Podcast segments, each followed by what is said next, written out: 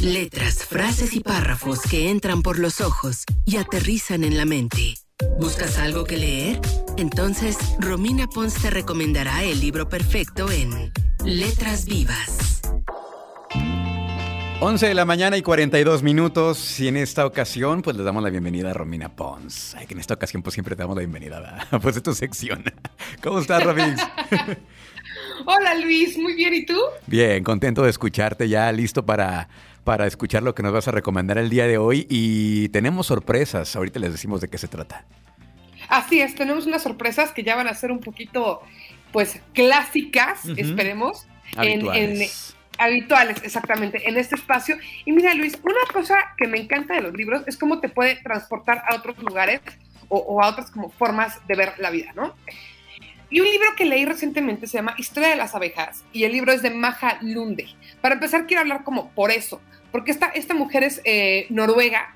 Yo no sé nada de Noruega, solamente sé que es un país como muy adelantado, con mucho frío y ya. Pero pues me parecía como muy interesante leer a una autora que además, o sea, ha ganado premios, ¿no? Eh, eh, o sea, sí es una autora como bastante reconocida por allá. Y dije, bueno, pues vamos a meternos a ver cómo escriben o cómo es una novela que tuvo como mucho éxito en Noruega. Y entonces conozco este libro que se llama Historia de las abejas y les platico brevemente. Son tres libros en uno, porque un libro pasa en 1852, un libro está pasando en 2020, 2000, creo que es 2025, y el otro está pasando en 2000, no es cierto, no es en 2025, es como, en, como hace 10 años, como en 2010, ¿por tú? Y la otra historia pasa en 2085. Ajá. Entonces nos hablan como de un gran pasado, un entre comillas presente y un futuro. Y todo tiene que ver con abejas. Ok, abejas, perfecto. Bien sabemos que las abejas, ¿no? Nos han dicho que si las abejas eh, se terminan, se va a terminar eh, el mundo, ¿no? Si deja de haber polinización, deja de haber eh, humanos inclusive, ¿no? Y bueno, este libro, o sea, es una novela, no es que aborde por ahí ese tema, pero en, en la historia de 1852, pues hay muchas abejas, ¿no? Eh, eh, en, el lugar en el que vive el, protagonista de esa historia. Y él se interesa en las abejas porque es científico y empieza a observarlas cómo se comportan, ¿no? Y hacer un, apicultura. En la actual empiezan a pasar cosas raras con las abejas. Las abejas ya no están polinizando tanto como estaban polinizando antes. Hay algunos comportamientos que medio llaman la atención, pero vamos a ver qué. Y en 2085 ya no hay abejas. Wow. Entonces, los humanos tienen que hacer el trabajo de las abejas, los humanos tienen que polinizar los árboles, los humanos son tratados un poquito a manera de esclavos, obviamente hay humanos que no son esclavos, como, siempre ha ocurrido en, la historia, pero hay unos que su trabajo es todo el día agarrar polen y ponerlo en flores con pequeñas, este, pues con unos pequeños instrumentos hechos con plumas de gallina, ¿no? Órale.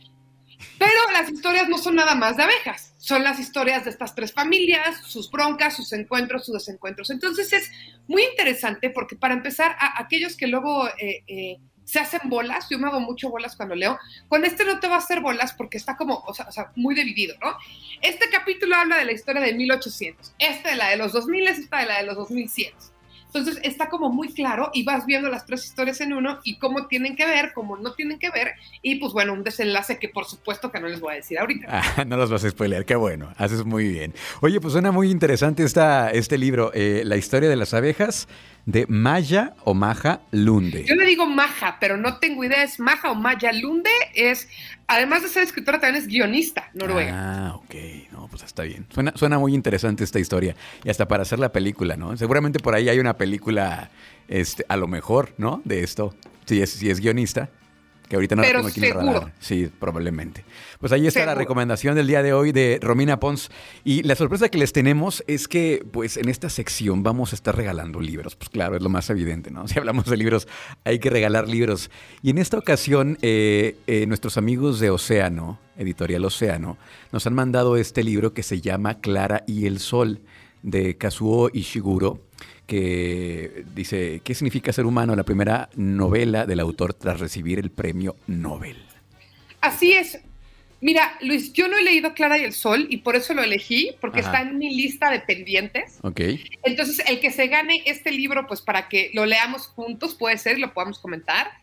Y bueno, Kazuo Ishiguro es un autor inglés pero de origen japonés. Él escribe en inglés, pero trae todo esta, este bagaje, ¿no?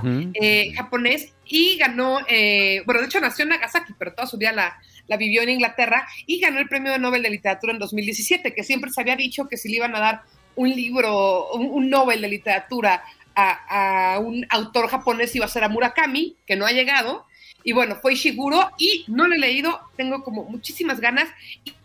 ¿Y, cómo le vamos a hacer para regalarlo, Luis? Yo pues digo que a través de las redes de Trion, ¿qué dices? Claro, mira, vamos a ponerlo así, vamos a ponerlo bien sencillo, ¿no? Bien sencillo.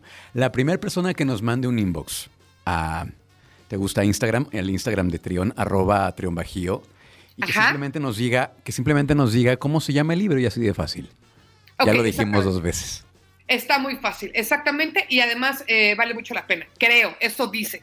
Y a la persona que se lo gane, yo me comprometo a que si quiere lo leemos juntos para platicar. Órale, para comentarlo después. Ah. Exactamente. Muy bien, Romix, pues muchas gracias. Tus redes sociales, ¿cómo te encontramos? En arroba Romina Pons, en Twitter, Instagram, Facebook, en todos lados. Excelente. Muchísimas gracias por estar acá y te mando un beso y un abrazo. Y acá nos escuchamos la próxima semana. Un abrazote, Luis. Gracias por el espacio. Gracias a ti. Seguimos con más aquí en Trion Live. Escucha, escucha. Trion, sé diferente.